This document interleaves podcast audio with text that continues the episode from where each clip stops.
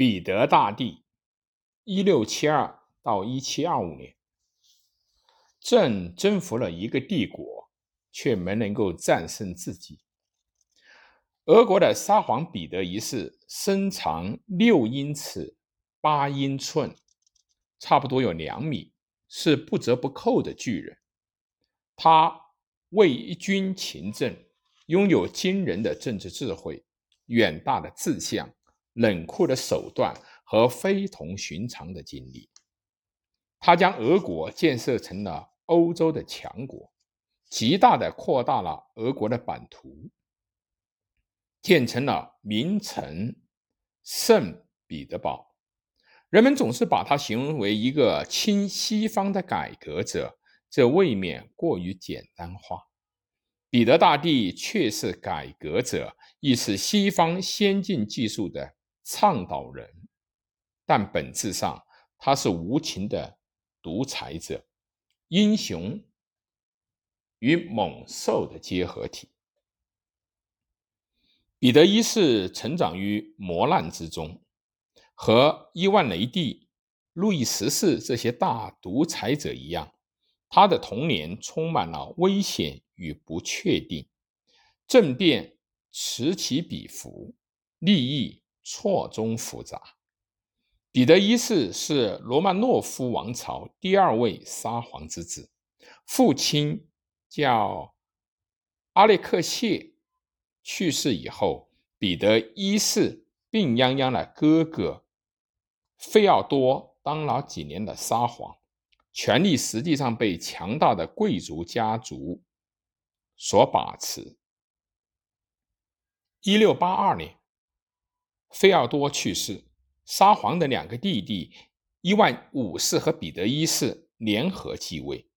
伊万五世也不是当皇帝的料，且兄弟二人均年幼，因此朝政实际由他们那摄政的母亲所把持。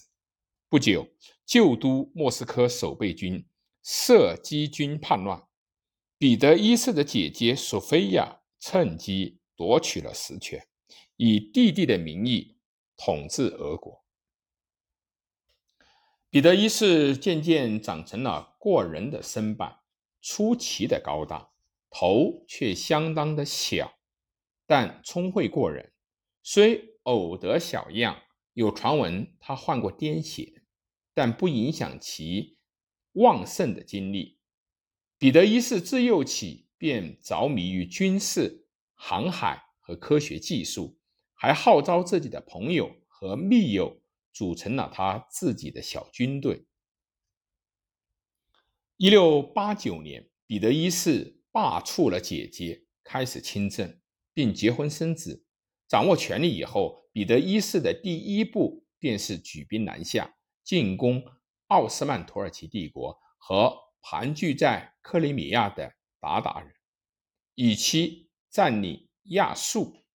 这一行动遭遇到失败，直到一六九六年，他才得以将此地收入囊中。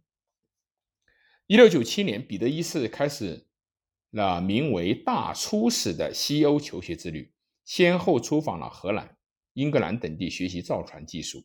此番出访异乎的寻常，既是科学考察，又是政治的调研、旅游访问以及寻花问柳之旅。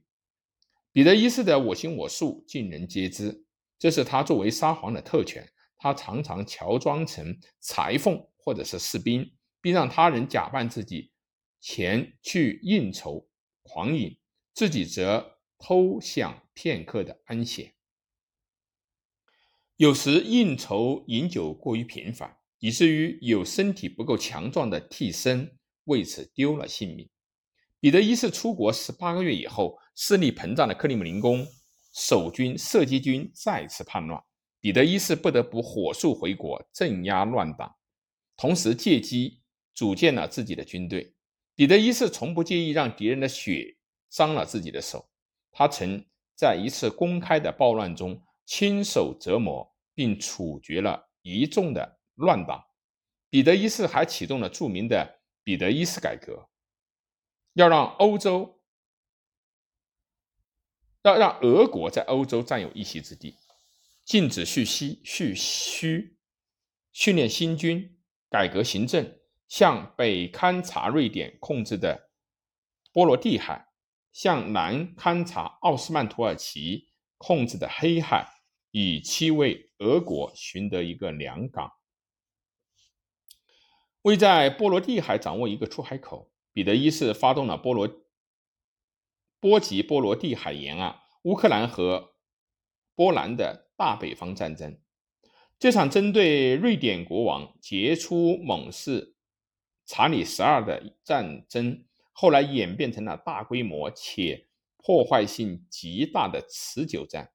战争初期，俄军在纳尔瓦遭到了惨败。但彼得一世不顾失败，继续进军，并修建了圣彼得堡，最终凭借卓越的意志和远见迁都于此。这是后话。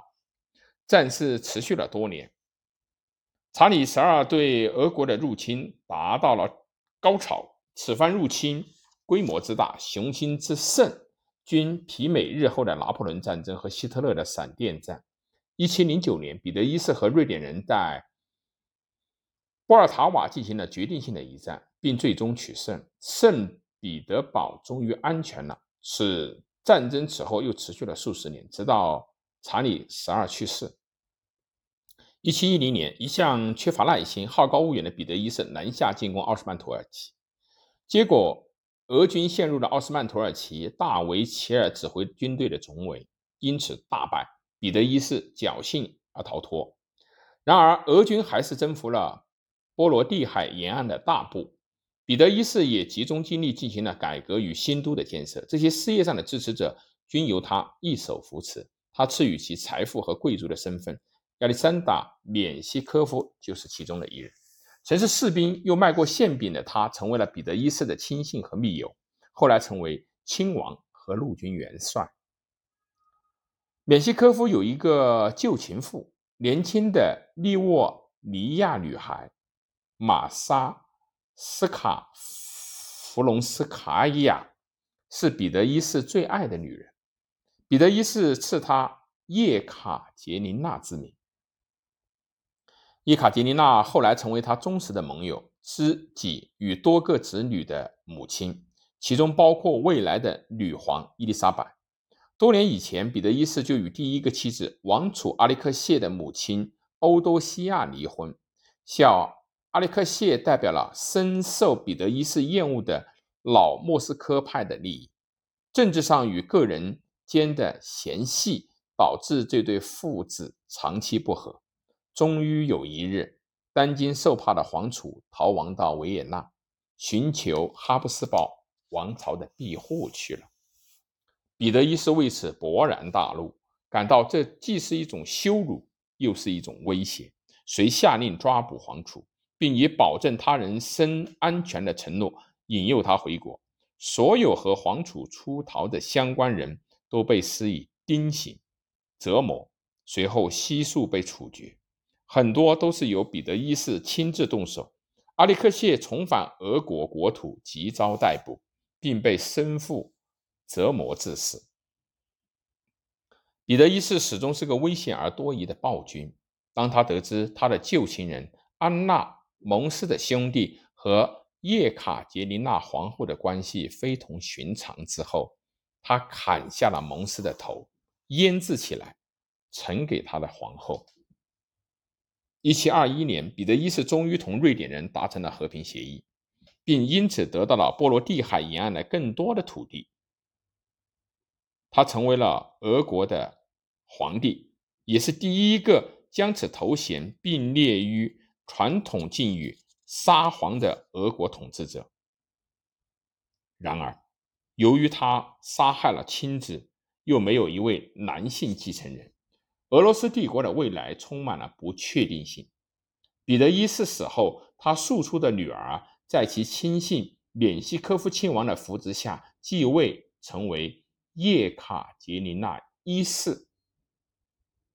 叶卡捷琳娜一世死后。旧莫斯科保守派控制的彼得一世之孙被推上了王座，成为彼得二世。皇权不稳导致了数十年的宫廷内乱。也为女人登基成为女皇提供了条件。这当中包括彼得一世的女儿伊丽莎白和他的孙媳妇，日后的叶卡捷琳娜大帝。彼得一世也许是俄国最伟大的沙皇，开启了冷酷而富有革新精神的俄国统治时代。他多重人格激发了这块土地，产生了多种多样的君主和领导人。这样一个生命终结于一七二五年，在世不足五十三年。